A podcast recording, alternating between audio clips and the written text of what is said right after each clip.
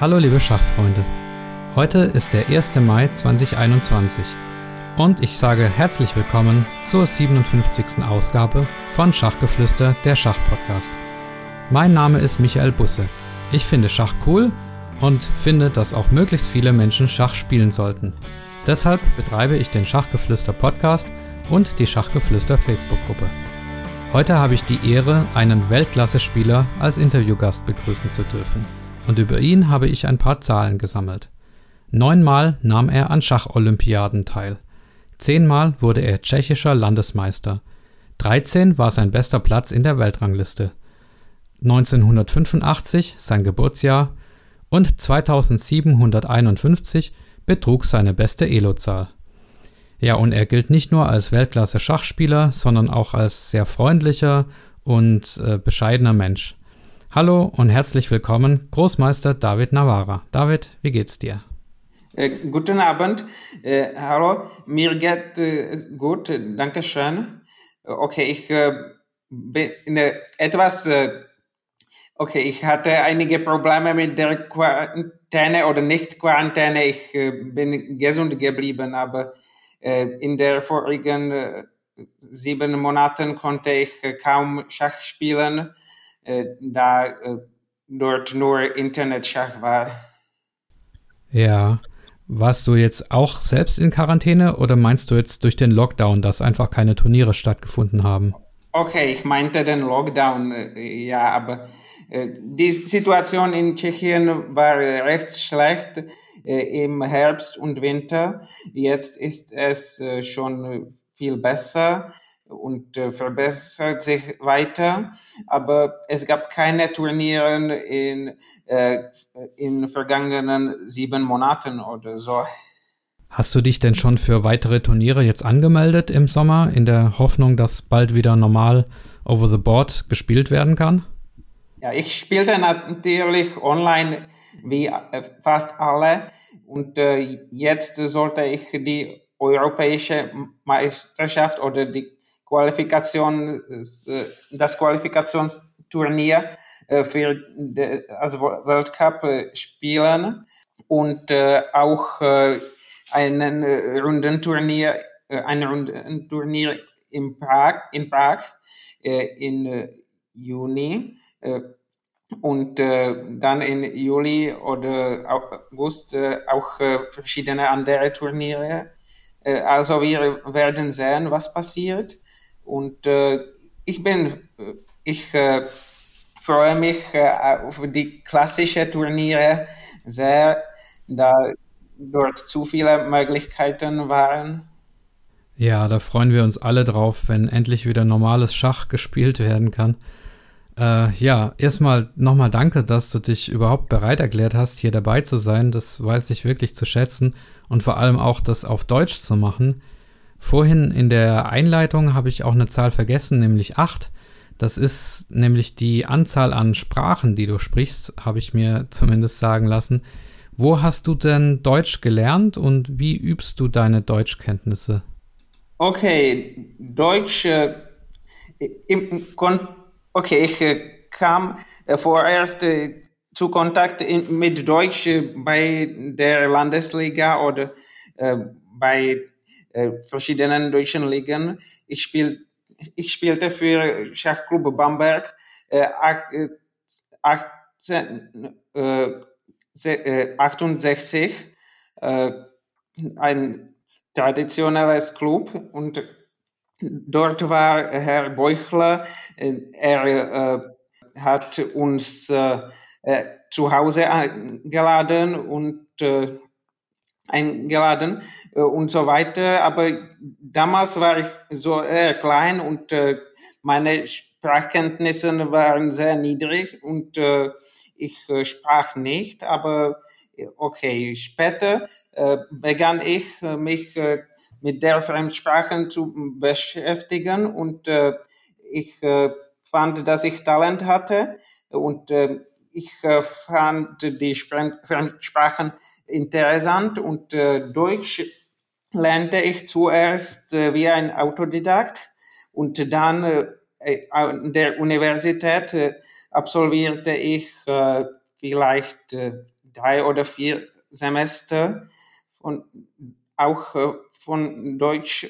Ich besuchte dort auch andere Sprachkurse und dann nach vielen Jahren bin ich äh, auch nach Goethe-Institut Institut in Prag gegangen für etwa einen oder, zwei Trimester. Ich erinnere mich nicht äh, genau, aber es ist schon lange äh, und ich habe viel vergessen. Mir fällt Praxis.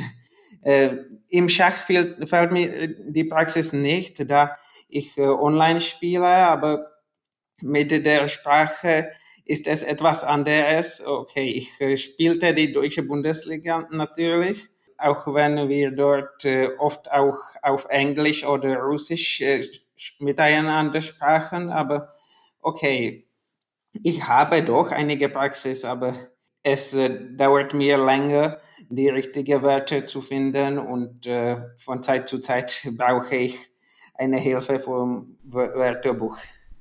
Ja, das ist ja kein Problem. Also ich finde das auf jeden Fall bewundernswert, so ein Sprachentalent.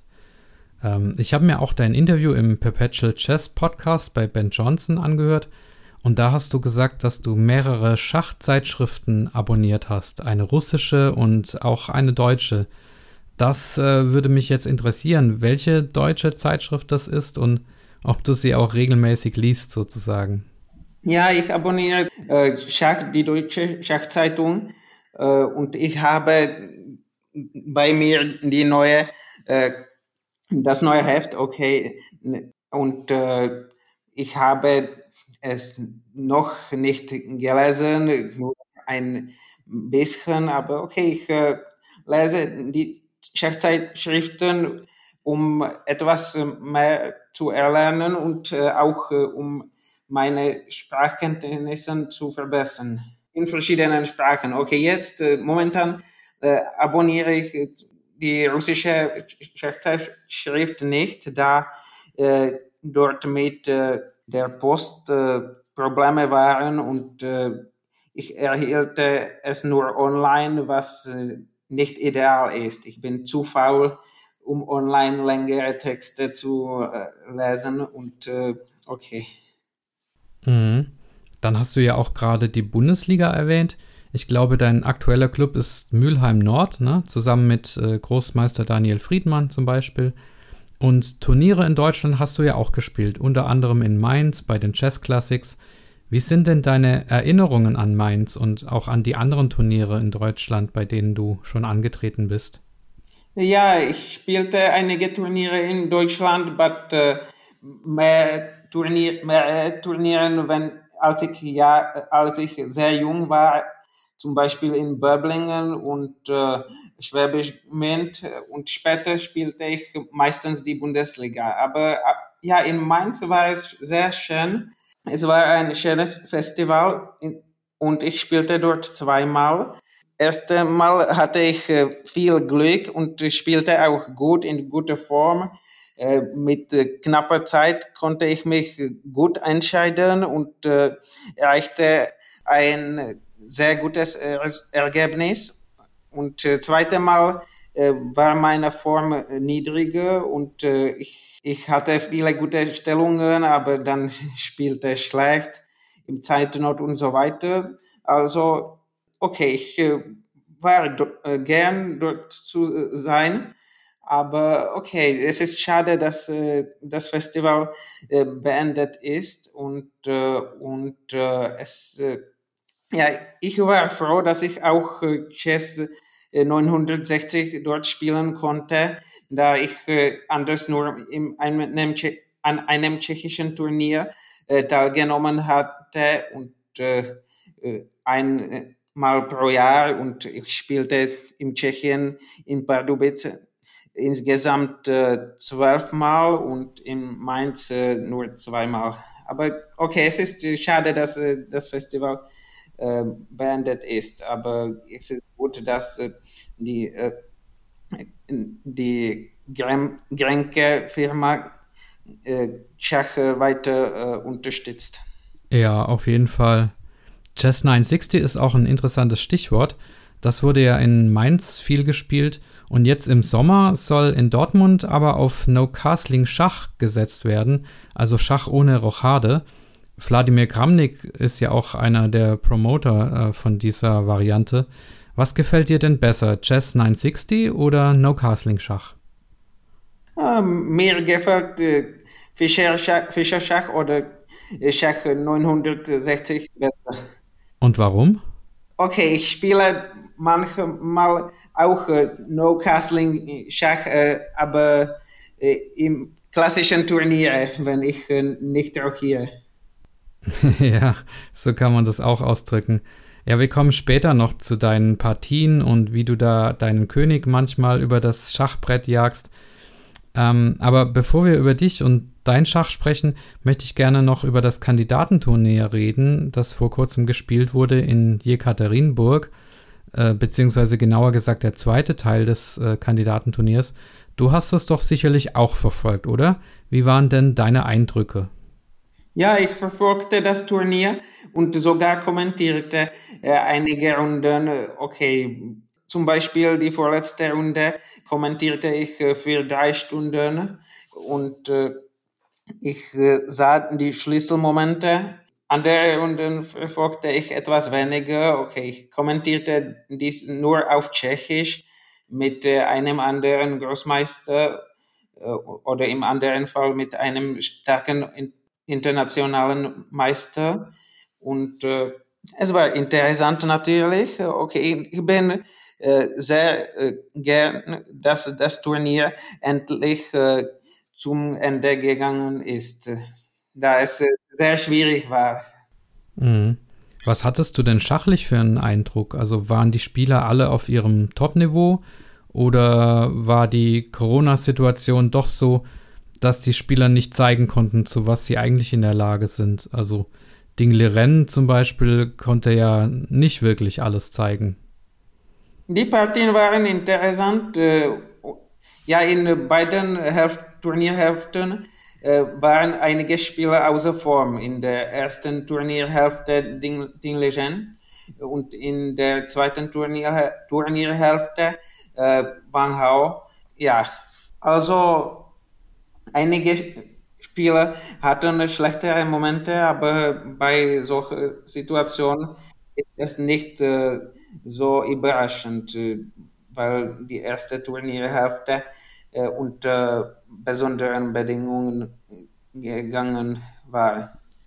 Ich muss dich natürlich auch noch fragen, wie groß sind denn für dich die Chancen für den Herausforderer Jan Nepomniachtchi im November bei der WM in Dubai gegen Magnus Carlsen? Also wie viel Prozent Erfolgsaussichten würdest du ihm denn geben? Ah, ich weiß nicht. Ich halte Magnus Carlsen für einen Favorit, aber es ist nicht klar. Jan Nepomniachtchi hat ein gutes Score gegen Magnus und äh, er ist, äh, er hat sich wesentlich verbessert. Äh, Jan hat, hatte äh, immer großes Talent, aber jetzt spielt er äh, stabiler als äh, früher. Und äh, ja, es wird interessant bestimmt, da Jan, Jan Nepomniachtchi interessantes Schach spielt. Und wie groß ist deine Hoffnung, dass wir dich vielleicht nochmal bei einem Kandidatenturnier sehen? Also es gibt ja verschiedene Wege und Möglichkeiten, sich dafür zu qualifizieren. Ist das eine Hoffnung oder vielleicht äh, auch ein Ziel für dich? Äh, vielleicht eher nicht. Okay, aber wenn ein Turnier gut geht für mich. Es ist theoretisch möglich, aber äh, eher unwahrscheinlich. Ich will mich vorerst über 2700 äh, äh, äh, ja, entschuldigen Sie bitte. Wieder zurückkommen auf 2700 Punkte. Ja, ja. Also du bist momentan knapp unter 2700, oder? Ja, es ist etwas frustrierend, da ich die letzte Partie, die ich verlor, gar nicht spielen sollte und äh, nur im, in der Mitte des Turniers äh, erlernt hatte, dass ich äh, diese Partie doch spiele. Ich sollte eigentlich schon in, zurück in Prag äh, werden. Okay, also du warst mental gar nicht drauf eingestellt, hast dann verloren und bist dann unter die 2700 gefallen. Okay, es ist nur meine Schuld, dass ich die Partie verlor. Okay, als ich diese Neuigkeit äh, äh erlernte, war ich äh, gar nicht zufrieden, aber äh, seitdem sind äh, drei Tage verpassen worden, oder ich weiß nicht. Vergangen. Okay, äh, und äh, da war ich schon in Ordnung und äh, war für die Partie bereitet und an, eingestellt, aber okay, ich spielte mit Weiß auf Gewinn und äh, mein Gegner spielte einfach besser und gewann die Partie äh, verdient. Ich habe auch in einem Artikel gelesen, dass du während der Corona-Zeit in der spanischen Liga spielen musstest, in Linares, mit Maske und Temperaturmessung und so weiter und eigentlich auch gar nicht spielen wolltest. Hast du dich da über die Masken geärgert oder ähm, worin genau bestand da das Problem? Nein, äh, ich äh, geärgerte mich über die Maske gar nicht. Ich äh, verstand das, aber ich äh, habe an die Mannschaft etwa zwei oder drei Wochen vor der Liga geschrieben, da ich dort nicht spielen kann oder wohl. Da drei Wochen vor, vom Turnier die spanische Meisterschaft äh, stattgefunden hatten und äh, etwa ein Viertel äh, des Spielers beendete das Turnier nicht. Und das wollte ich nicht. Aber die Mannschaft hat mich überredet, aber ja, dann hatten wir diesen Konflikt, da, ist, da ich ursprünglich sprach, sechs Partien zu spielen und äh, wir haben uns äh, am Rückflug äh, vereinbart und äh, ja, vor dem Turnier hatte ich auch äh, Probleme mit, äh, ja, äh, mit der Atmung. Okay, ich habe Asthma. Äh, meine Temperatur war mehr oder weniger normal. ich weiß nicht über einige Kontakt, positive Kontakte. Ich fragte die Leute, mit denen ich mit in Kontakt war und bekam keine Auskunft hinsichtlich äh, Kranken oder so. Also ich ging nach Spanien, aber zuerst hatte ich auch Probleme mit Atmung. Und äh, dann während des Turniers hatte ich eigentlich Probleme nur mit der Atmung nur am Beginn. Aber dort waren einige, äh, äh, wie sollte ich das sagen, äh, einige merkwürdige Regeln, dass zum Beispiel äh, nur ein Mensch auf der Toilette sein konnte.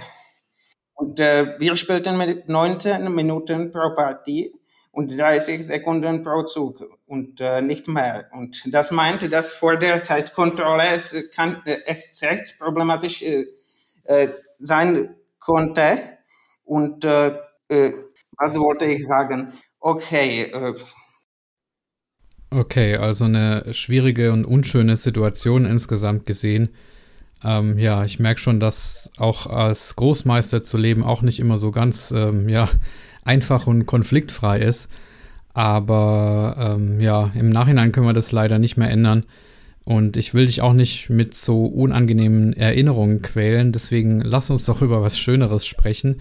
Ähm, mich würde interessieren, wie du überhaupt so gut geworden bist und vor allem, welche Rolle deine Trainer dabei gespielt haben. Wer hat dich denn trainiert in deiner frühen Karriere und wie sah das Training aus?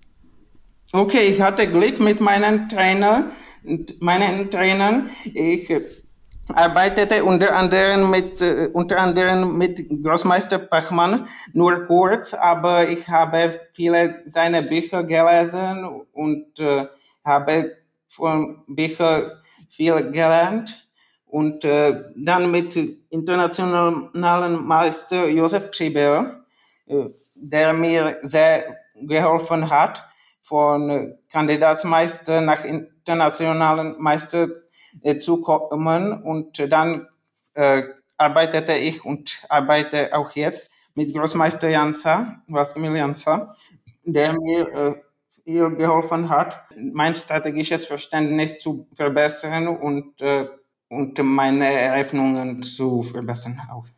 Vlastimil Jansa, den Namen habe ich schon gehört von Fiona Steil-Anthony. Sie hat mir gesagt, dass sie mit ihm auch trainiert hat. Ja, er trainierte in Luxemburg für etwa 20 Jahre, äh, seit äh, 1994 oder so etwas bis äh, 2014 oder ich weiß nicht genau. Ja, egal. Ähm, ja, ein anderer Vlastimil aus Tschechien ist in Deutschland noch viel bekannter, nämlich Vlastimil Hort. Er ist ja auch viel im deutschen Fernsehen aufgetreten und war schon hier im Podcast zu Gast auch. Seid ihr denn mal irgendwie zusammengetroffen? Kennt ihr euch gut? Ja, ja, wir haben sogar zwei Partien gespielt. Ich hatte Weiß in beiden beiden, in der, äh, beiden endeten mit Remisen und äh, okay, er spielte auch jetzt gut und äh, er war ein von der Weltklassenspieler, ein von, äh, ein von der besten tschechischen Spieler äh, in unserer Historie, auch äh, vielleicht in Top 10 oder so. Und äh, ja, er war ein universaler Spieler. Äh, ja, ich äh, denke, dass wir gute, ein gutes Verhältnis haben, aber okay, wir äh, treffen heutzutage nicht sehr, sehr oft, da Großmeister Hort meistens in, in Deutschland lebt. Und äh, ja. Hm. Mit welchen Trainingspartnern arbeitest du denn zusammen? Also online und auch over the board? Ich meine, du bist ja der beste Spieler in deinem Land. Da ist es sicherlich schwer, immer wieder gute Gegner und Trainingspartner zu finden. Wie machst du das denn? Ja, over the board konnte ich leider letztens fast nicht spielen. Okay, und online spiele ich und äh, ich äh, trainiere manchmal mit Pentala Hari Krishna, der äh, in Prag oder nicht weit von Prag äh, lebt.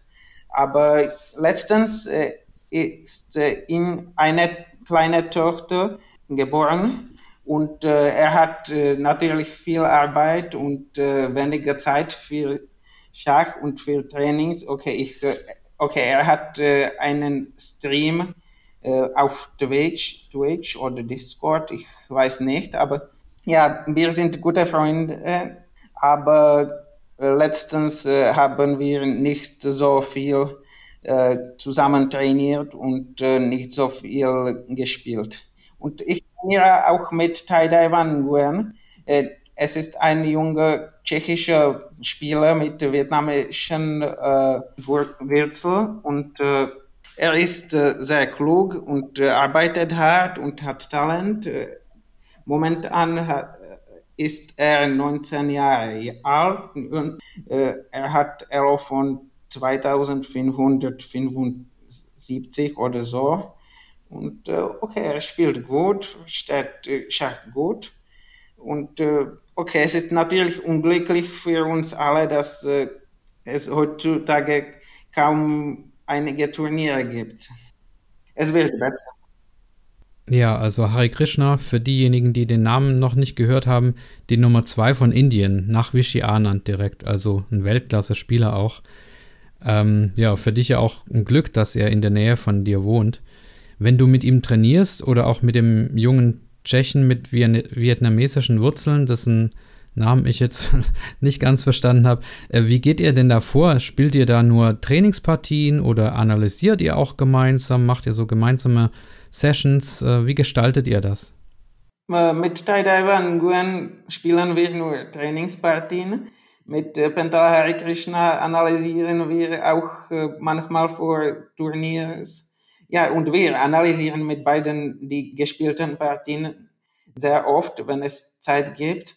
Aber mit Harry vorbereiteten wir uns auch für verschiedene Turniere. Wir spielten viele Partien seit 2012, aber im 2016 haben wir ernsthaft für Turniere vorbereitet, äh, da Harry in jenem Jahr in, Norwe in Norwegen äh, Norway Chess spielte. Mhm. Schauen wir uns doch mal deine Karriere-Highlights an. Du hast ja schon viele Events gespielt und auch gewonnen. Wenn du die besten Momente und die schönsten Erfolge von deiner Karriere aufzählen müsstest, welche kommen dir da in den Sinn? Welche sind das für dich? Ja, es ist hart zu sagen, da meine beste Erfolge äh, in äh, meine beste Erfolge irgendwie unvergleichbar sind. Zum Beispiel in der deutschen Bundesliga sowie, als, sowie auch in der äh, britischen Liga hatte ich einmal sechs, Point, äh, sechs Punkte aus sechs Partien äh, erreicht. Bei der Olympiade 2012 habe ich Goldmedaille äh, auf Brett 2 mit äh, 9,5 aus äh, elf Partien äh, bekommen und äh, in Mainz äh, habe ich äh, mit viel Glück äh, ersten Platz geteilt mit neuneinhalb mit aus elf Partien im Schnellschach und ja was anderes. Ich habe die tschechische Meisterschaft zehnmal äh, gewonnen. Das ist mein erfolgreichstes Turnier. Und äh, im Blitz habe ich in äh, Breslau 2014 äh, gewonnen mit zwei Punkten Vorsprung. Das war mein bestes Blitzergebnis. Und äh, was anderes, okay. Äh. Ja, und den Gewinn der Blitz-Europameisterschaften 2014 in Polen ähm, können wir ruhig auch nochmal herausheben. Also du darfst dich Europameister nennen. Ähm, ja, das ist ja ein toller Erfolg. Und äh, dann fällt mir noch ein, vor einigen Wochen haben die Sportfreunde Deizisau den European Club Cup gewonnen, also quasi die Champions League des Schachs. Und in diesem Wettbewerb hast du ja auch mal ein sehr, sehr gutes Resultat erzielt. Ja, 2013 haben wir gewonnen Okay, meine Kollegen spielten großartig, äh, hauptsächlich äh, Radek Wojtaszek und Viktor Lasnitschka. Und äh, damals, ich spielte auch nicht schlecht. Okay, ich verlor zwei Partien, aber gewonnen gegen Fabiano Caruana zum Beispiel. Und wir gewannen den Turnier und wir endeten auch dreimal, glaube ich, auf zweiten Platz. Und 2014 in Bilbao 2018 in äh, Griechenland und 2019 in äh, Montenegro, glaube ich, Ulzing, Montenegro, ja. Das sind auf jeden Fall starke Erfolge. Trotzdem hast du über dich selbst in deinem Buch einen Satz geschrieben. Also über das Buch werden wir später natürlich noch genauer reden. Und der Satz lautet, ich bin einer der am höchsten bewerteten Spieler, der noch nie ein großes Turnier gewonnen hat. Also du meinst so ein Turnier wahrscheinlich wie Weig an See oder so ein ähnliches zum Beispiel. Liegt das daran, dass du eher ein Mannschaftsspieler bist, also immer besonders gut spielst, wenn du in einer Mannschaft bist? Oder was ist der Grund? Okay, ich spiele besser für Mannschaften, wenn ich mich dort gut fühle. Okay.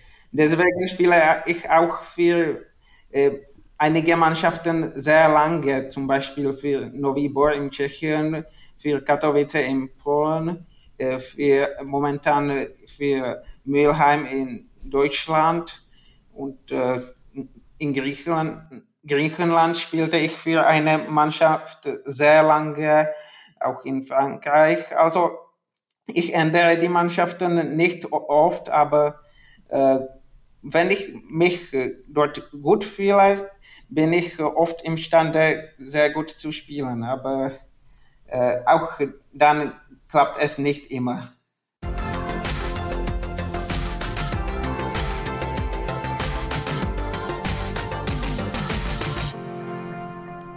Ich habe im Vorfeld auch ein paar Interviews von dir gelesen und oft ist es so, dass du sagst, ja, mein Gegner hat sehr gut gespielt und ich hatte nur Glück. Und ähm, ja, es gibt ein paar Leute, die von dir sagen, dass du es vielleicht noch weiter nach vorne geschafft hättest, wenn du nicht so ein freundlicher und bescheidener Mensch wärst, sondern deine eigene Stärke ein bisschen mehr nach vorne gepusht hättest. Was sagst du dazu? Okay, ich weiß nicht. Wenn ich ambitioniert geworden wäre, würde ich vielleicht äh, Top 10 erreicht. Aber ich äh, arbeitete damals nicht äh, so hart und ich studierte auch an der Uni bis 25 was ist mehr oder weniger normal. Es dauerte mir ein Jahr länger als, äh, als äh, erwartet, aber heutzutage ist es in Tschechien normal, dass äh, die Studenten bei Studium auch arbeiten oder so und dass es äh, ein Jahr lang, länger dauert. Es ist vollkommen normal und ich studierte auch, okay, ich, ich war ein realer Student, der die Lektüren besuchte und so weiter. Ich habe auch mein Deutsch dort, mein Deutsch, mein Span Spanisch dort verbessert und so weiter. Also äh, es ist, äh, äh, es war interessant, aber okay, ich bin viel talentierter als ein Schachspieler äh, als äh, äh, okay ich könnte nicht ein Logiker werden. Ich war dafür nicht so gut. Also zur Erklärung, Logik war dein Studienfach an der Uni in Prag, ne? Ja, ja, okay. Und was wollte ich sagen? Äh, ja, ich äh, sage, dass ich Glück hatte und so weiter, aber wenn, als ich verliere, habe, sage ich manchmal, dass ich müde war, dass ich schlecht schlief. Ah, ja, es ist äh, wahr, aber äh, anders mal könnten die Gegner schlecht schlafen oder so. Also ich äh, versuche objektiv zu sein. Und wenn ich diese sage, ich meine nicht, dass, dass ich schlecht schläft oder so. Ich meine nicht, dass äh, die, der Gegner äh, schlecht spielen würde. Ich äh, verstehe, dass er oder sie äh, auch anders gewinnen könnte, aber wenn ich einfach äh, zu schlecht spiele und sage ich äh, es oft äh, und es ist wahr, ich wirklich habe Probleme mit dem Schlaf, aber jetzt ist es besser. Dann drücke ich dir auf jeden Fall die Daumen, dass du bei guter Gesundheit bleibst und weiterhin ja auf Top-Niveau spielen kannst. Ähm, und das bringt mich auch schon zur nächsten Frage, denn du hast ja in deiner Karriere gegen alle Top-Leute gespielt, gegen alle Stars, also Carlsen, Caruana, Judith Polgar oder auch von der früheren Generation gegen Karpov, Korchnoi und Kasparov. Also unglaubliche Legenden, gegen die du da angetreten bist. Wer von denen hat dich denn am meisten beeindruckt oder wo hast du gesagt, ja, das ist sogar für mich eine Ehre, gegen ihn oder sie zu spielen? Äh, fast alle diese Spieler. Okay. Sie sind alle Legenden und großartige Spieler und Spielerinnen. Und äh, ich bin, ich bin äh, gern äh, so viele starke Gegner treffen konnte und kann. Ich finde es interessant, äh, gegen den Weltbesten zu spielen. Kasparov hast du ja auch geschlagen, ne? 2017 beim Rapid and Blitz in St. Louis war das. Da hat er ja eigentlich schon seine Karriere längst beendet gehabt, aber, aber kam nochmal zurück. Wie lief die Partie und was war das für ein Gefühl, gegen Gary Kasparov zu spielen? Ja, aber ich hatte enormes Glück, da meine Stellung äh, einfach verloren war. Aber er, er war schon knapp am Zeit und äh, dann verdirb, äh, verdirb er seine Stellung ich, und ich äh, gewann die Partie irgendwie, aber das war eine Ausnahme, okay. Ich weiß, dass wenn ich die schlechte Stellung äh, hartnäckig halte, äh, kann ich äh, einige Partien retten oder sogar gewinnen, aber das war ein enormes Glück, dass ich es gegen eine solchen Legend äh, schaffte. Mein nächstes Thema wäre dein Spielstil. Ähm, soweit ich weiß, bist du eher ein aktiver, dynamischer Spieler, der gerne taktische Stellungen mag. Was sind denn die Stärken und Schwächen in deinem Spiel, wenn du das verraten darfst überhaupt? Ah, ich weiß nicht, es ist kompliziert, aber ich spiele eigentlich auch die Endspiele gut, wenn ich genug Zeit habe. Zum Beispiel die Tourmentspiele, ich habe die Kenntnisse und äh, ich bin nicht nur ein Taktiker, nicht nur ein dynamischer Spieler. Ja, ich bin, ich bin äh, bestimmt ein starker dynamischer Spieler. Ich kann gut angreifen. Ich sehe die Taktik meistens schnell, besonders meine Taktik. Die gegnerische Möglichkeiten äh, übersehe ich manchmal. Und äh, ja, ich bin kein großer Stratege, aber ich kann auch äh, positionell sehr gut spielen. Ich, weiß, wohin die Figuren gehören. Und, aber okay, ich habe auch Schachmangel und äh, Manövrieren ist äh, äh, wird mir manchmal kompliziert und äh, ja, ich äh, habe nicht, äh, äh nicht äh, immer Geduld. Das Manövrieren und äh, Stillstellungen sind nicht immer komfortabel für mich. Aber manchmal ja, manchmal nicht. Mit Initiative ist es äh, einfacher. Du bist ja auch bekannt dafür, dass du deinen König schon im Mittelspiel gerne mal über das ganze Brett wandern lässt. Und äh, da gibt es eine, also du bist sozusagen der Königswanderer. Und da gibt es eine ganz bekannte Partie von dir, in der das geschehen ist. Du weißt wahrscheinlich, welche ich meine. Und zwar Navarra gegen Wojtaszek in Biel äh, im Jahr 2015. Kannst du mal beschreiben, auch wenn wir jetzt kein Brett sehen, was in der Partie passiert ist und vor allem, wo dein König hingewandert ist? Ich habe mich für die Partie, für die Partie vorbereitet und habe bei der Vorbereitung äh, eine interessante Idee gefunden.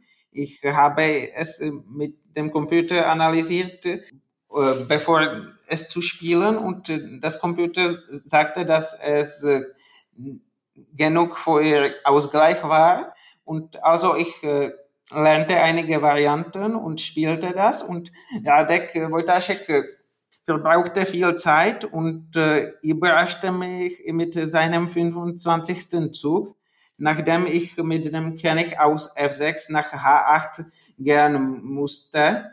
Äh, und äh, es war also nicht mehr meine Vorbereitung. Meine Vorbereitung war sehr detailliert, aber diese Möglichkeit analysierte ich nicht.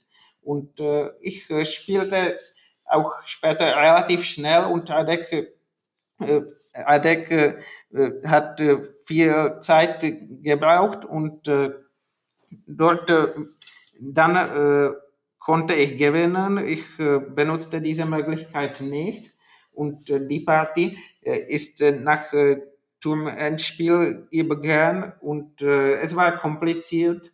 Äh, ein taktisches Endspiel, wo man viel rechnen musste und ich schaffte es, die Partie endlich zu, die Partie zu gewinnen. Aber es war gar nicht leicht. Es war eine interessante Partie. Die Stellung nach dem 30. Zug war sehr, sehr interessant, sehr. Ja, dein König war ja dann irgendwann auf H8, ne? Also dein weißer König. Ja. Ich hatte eigentlich mehr Partien mit dem König, äh, äh, mit dem wandernden König. Zum Beispiel Navarra Piorun aus der Bundesliga 2016 oder 17, ich weiß nicht.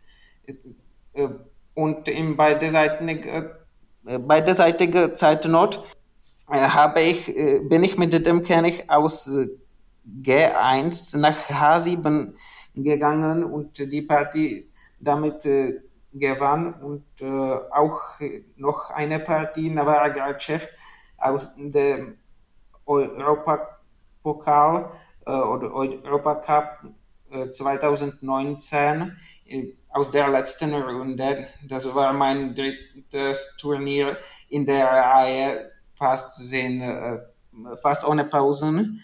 Äh, und äh, ich bin mit meinem König nach H8 gegangen als Weiß und hatte den König auf, auf H8, Dame auf H7, Turm auf G8 oder so etwas und gewann die Partie. Ja, also ich finde es schon cool, weil normalerweise ist es ja kein besonders gutes Zeichen, wenn der eigene König im Mittelspiel noch, und es waren ja noch ganz viele Figuren auf dem Brett, ähm, wenn der im Mittelspiel in die gegnerischen Reihen reingelockt wird und sogar bis auf die Grundreihe. Aber in dem Fall war es ja gut für dich. Also ich verlinke auf jeden Fall die äh, genannten Partien äh, auf YouTube in der Videobeschreibung, damit man das nochmal nachschauen kann. Aber ich muss nochmal nachfragen, du hast vorhin gesagt, du bist im 25. Zug überrascht worden von Wojtaszek. Das heißt, du warst 24 Züge lang immer noch in deiner Vorbereitung. Das ist ja Wahnsinn. Ja, ich musste mich vorbereiten, um nicht matt zu bekommen, da die Stellung sehr scharf war und äh, auch äh, bis den, ich weiß nicht, 20. Zug oder so, war das Spiel rechts forciert, äh, gezwungen. Also dort äh, waren wenige Möglichkeiten, diese Stellung zu vermeiden. Aber dann war es recht kompliziert, da jeder schlechte Zug konnte zum Macht, zum Macht führen. Ja, also bei mir ist es so, wenn ich eine Variante lerne, dann spielt der Gegner schon nach zwei oder drei Zügen irgendwas anderes. Also ich finde es unglaublich, 24 Züge lang in der Vorbereitung zu sein. Aber okay, das ist halt Weltklasse-Schach. Okay, Adek spielt meistens die sizilianische äh, Verteidigung und auch Karokan, aber in der sizilianischen äh, Verteidigung äh, spielt er meistens so und äh, dann war diese Variante quasi forciert. Äh, gab nicht äh, viele andere Möglichkeiten, was passieren könnte, aber ja, seit dem etwa 20. Zug, ich erinnere mich nicht genau, äh, war es recht kompliziert mit vielen Möglichkeiten und ich musste es äh, aufwendig lernen, auch wenn einige Varianten nicht so logisch waren. Hm, okay. Ja. Ein anderes Ereignis möchte ich auch noch ansprechen, das auch zeigt, dass du ja nicht nur ein sehr guter, sondern auch ein sehr fairer Spieler bist. Und zwar 2011 hast du in der dritten Runde des Weltpokals gegen Alexander Moisenko aus der Ukraine gespielt. Und ihr habt im Anschluss dann beide einen Fair-Play-Preis bekommen. Du hast die Geschichte wahrscheinlich schon ganz oft erzählt, aber ich würde dich bitten, das für die Zuhörer dieses Podcasts nochmal zu berichten. Was ist denn genau da passiert? Ja, ich hatte eine äh, bessere Stellung ich, äh, und ich wollte mit dem Läufer spielen, aber ich habe auch den König äh, getastet, äh, auch wenn offensichtlich nicht äh, äh, nicht, äh, wie sollte ich es sagen, wenn ich mit dem Hand zum Läufer greifte, habe ich auch den König getastet. Vielleicht den König zuerst, ich weiß nicht. Und das, der Gegner sah das dann und zuerst wollte, dass ich mit dem König spielte, aber dann, als es rechtsunintentionell war, äh, dann äh, ist äh, er damit einverstanden, dass ich mit dem Läufer spiele oder so etwas. Ich erinnere mich da nicht mehr genau. Und äh, der Läuferzug führt zu meinem Vorteil, der Königzug für, zum Figurenverlust oder, oder so.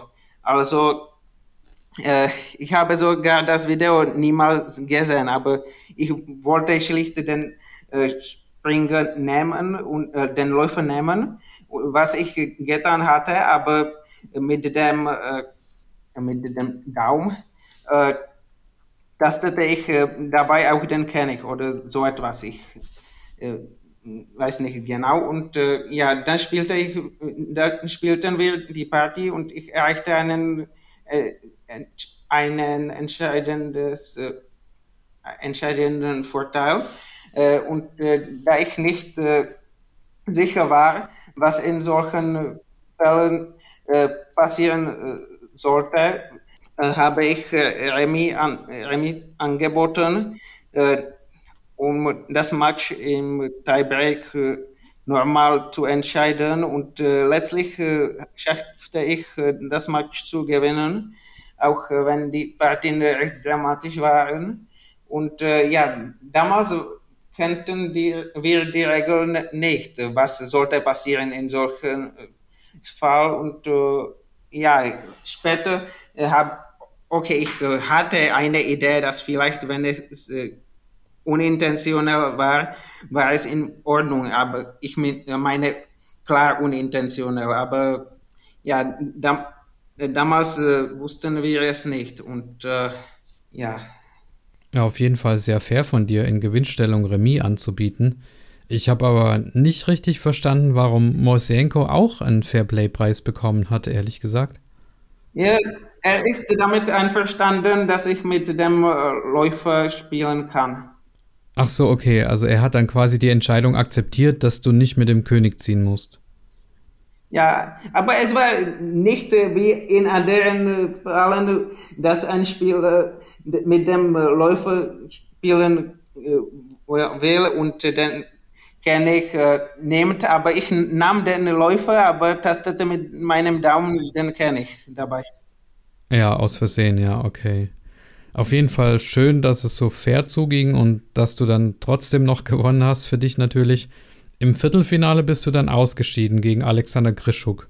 Aber gut, das kann ja gegen so einen guten Spieler auch passieren. Ja, ich, äh, es war äh, ein bisschen ärgerlich, dass ich die zweite Partie gewonnen kann.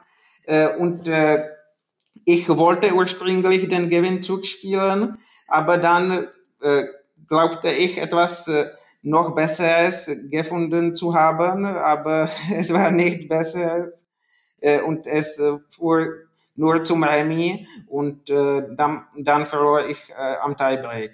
Also das war meine beste Chance, sich nach das Kandidatenturnier zu qualifizieren, da sich aus dem Weltcup, Weltpokal drei Spieler damals qualifizierten und äh, das geben würde mich zwischen die äh, übrig bleibenden vier Spiele gebringen hatte, hätte. Na, hätte dich gebracht. Ja, okay, okay, es war mein Problem, es war meine Schuld, dass ich die Partie nicht gewann. Und Großmeister Grischuk ist auch ein starker Spieler als ich, aber doch war es schade. Ja, aber das tröstet mich irgendwie, dass es auch Großmeistern wie dir so geht, dass sie den richtigen Zug sehen, aber dann doch den falschen machen. Das kennen ja alle Spieler. Ja.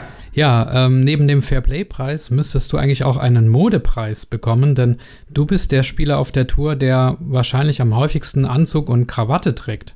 Und wenn man Fotos der früheren Großmeister ansieht, dann ist es oft so, dass die Anzug und Krawatte getragen haben. Aber die heutigen Spieler machen das nicht mehr so. Warum ist dir das wichtig? Okay, ich äh, mich gut da, äh, für die Turniere, wo ich fotografiert äh, bin, hauptsächlich. Also, da ich äh, oft solche Turniere spiele oder oft äh, in, in, an deren Turnieren Nummer, äh, Startnummer 1 bin, kleide ich mich meistens gut. Aber im Zivilleben kleide ich mich nicht besonders gut und es ist er hat, äh, ich weiß nicht, achtlos. Also es gibt einen Kontrast äh, bei mir. Ja, ist ja auch okay. Zu Hause sieht es ja keiner. Aber ich finde das immer schön, wenn man Bilder sieht von Capablanca zum Beispiel mit Anzug und Krawatte. Das, äh, ja, das hat richtig Stil. Ja, ähm, David, dann möchte ich mit dir, wie angekündigt, über dein Buch sprechen. Das hast du letztes Jahr 2020 veröffentlicht und der Titel lautet My Chess World. Und ich darf auch verraten, es hat von der Fachpresse und auch von den Lesern auf Amazon zum Beispiel sehr, sehr gute Kritiken bekommen. Einmal für den schachlichen Gehalt, also die Partienotationen, aber auch für den Humor und deine Selbstironie, die du da zeigst. Kannst du mal versuchen, auch wenn es vielleicht ja fast unmöglich ist, es sind ja 600 Seiten, aber kannst du mal versuchen, den Charakter des Buches zu beschreiben? Also was ist es für eine Art Buch? Welches, welche Idee hattest du dabei? Okay, äh, im Buch äh, befindet sich äh, meine Partien.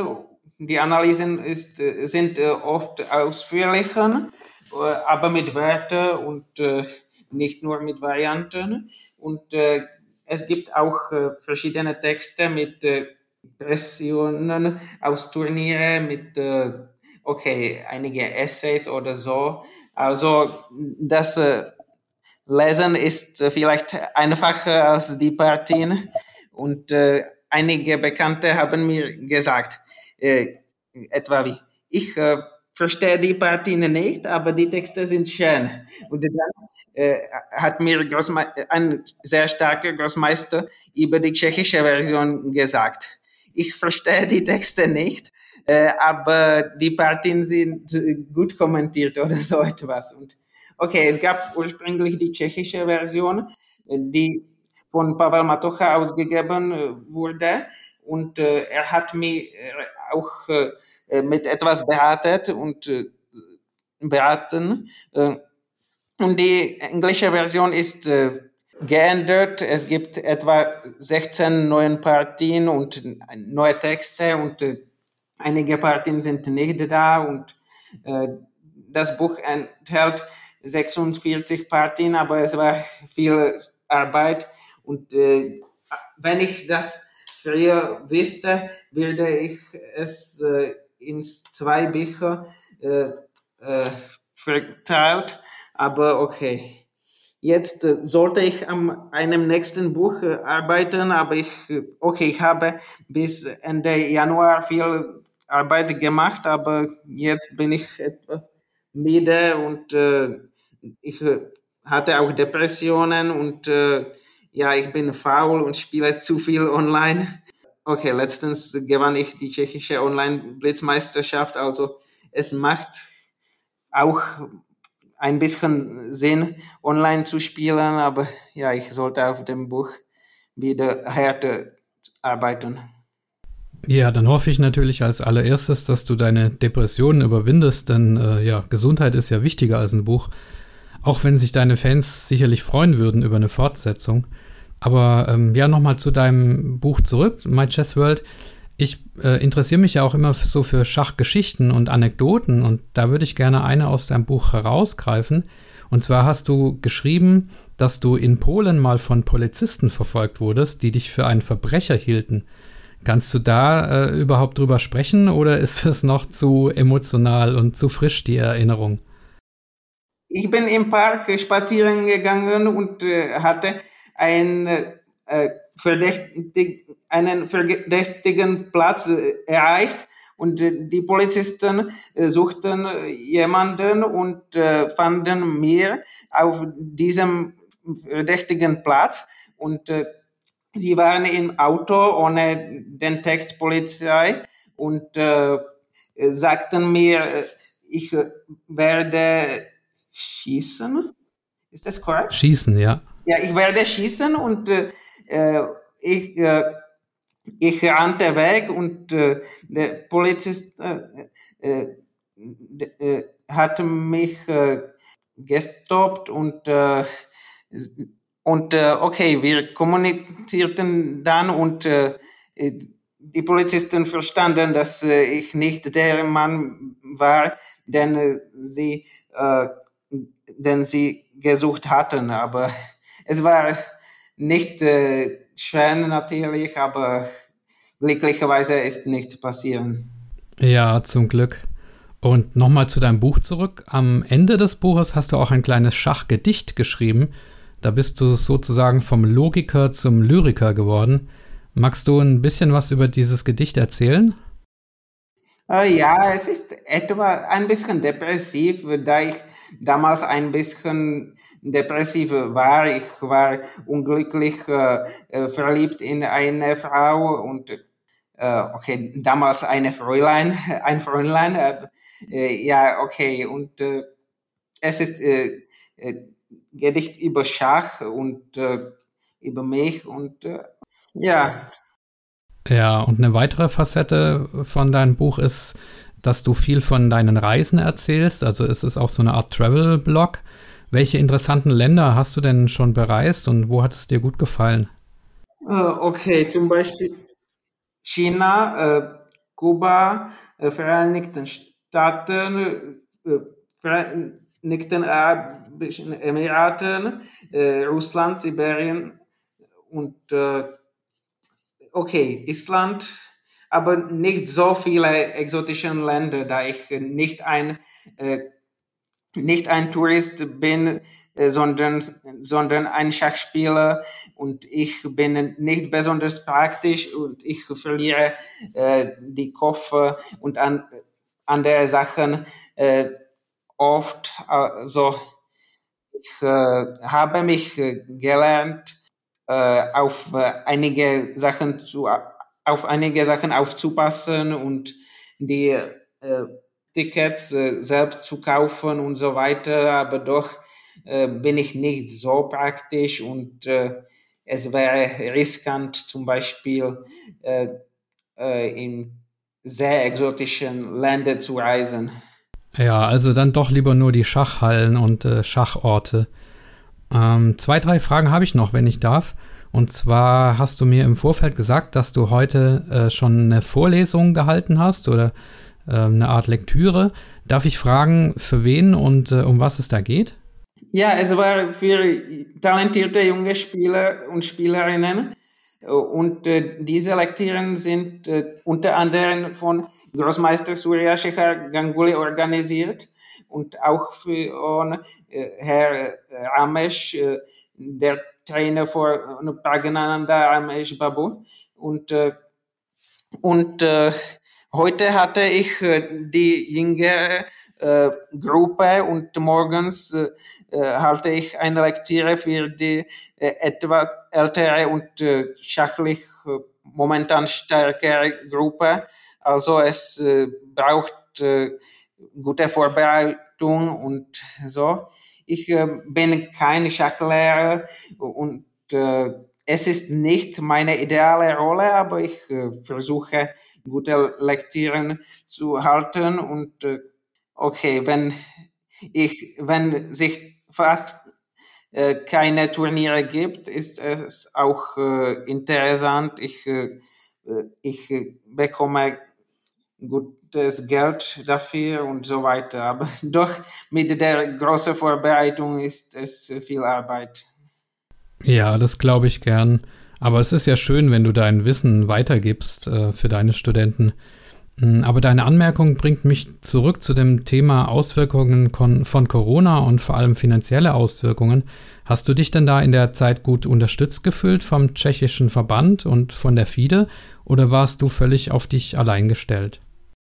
Vom tschechischen Verband habe ich äh, äh, Unterstützung bekommen und es ist gut, okay, es ist nicht Geld, das mir normalerweise erreichte, aber tschechischer Verband äh, organisierte äh, ein äh, organisierte auch äh, einige Turniere im Sommer 2020 und äh, im Herbst 2021 und so, äh, okay, es war gut.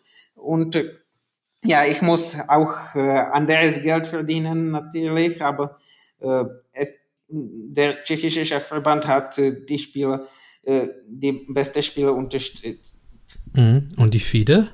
Bei FIDE, okay, ich, äh, ich habe fast, okay, FIDE ist hier nicht dafür, um die, um die starke Spieler zu zahlen und so weiter. Ich habe nichts von FIDE bekommen, aber mir gefällt nicht besonders, dass es äh, wunderschöne Turniere für etwa 20 Leute gibt und noch für 10 Leute, die sich irgendwie qualifizieren, zum Beispiel bei Chesscom. Äh, okay, es ist gut, dass sie sich qualifiziert, es ist völlig, völlig verdient und so weiter.